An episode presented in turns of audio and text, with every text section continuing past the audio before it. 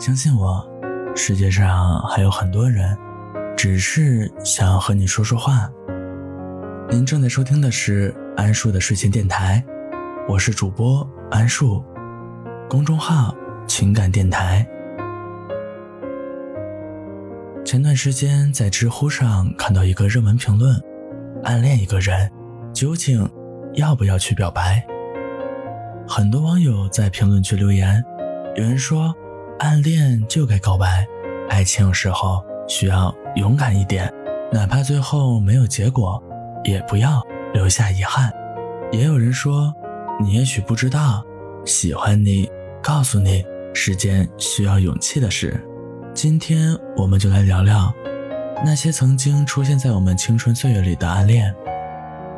朋友告诉我。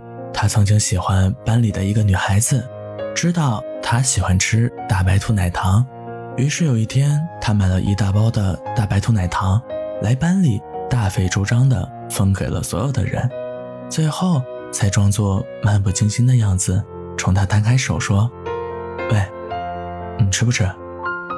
为了不让别人看出来我对他特别好，我只能对每一个人都很好。那时候我是在校生。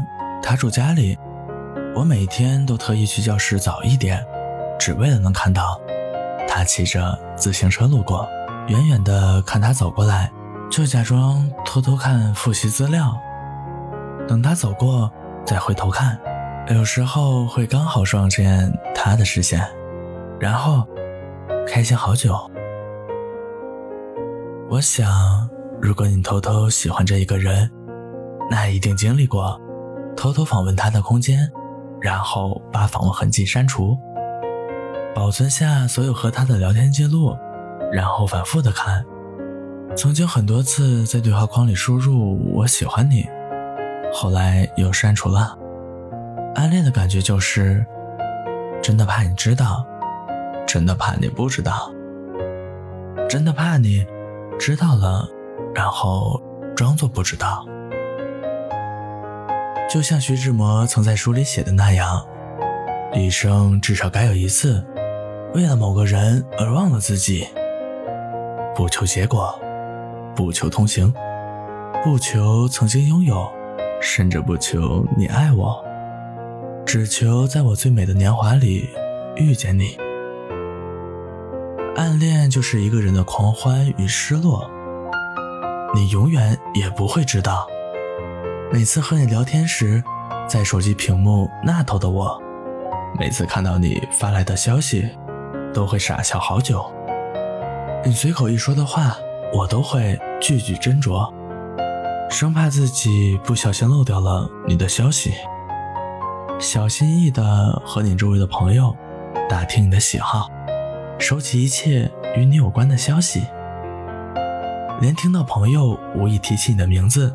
眼睛里都会发着光。每次主动付出得不到你的回应时，总是一个人偷偷难过。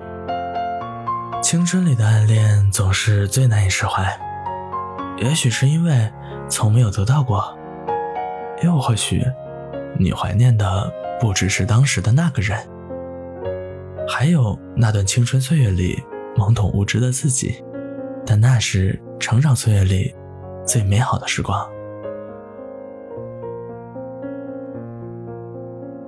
好了，今晚我们就聊到这里吧，睡个觉。明天老地方还是晚上十点。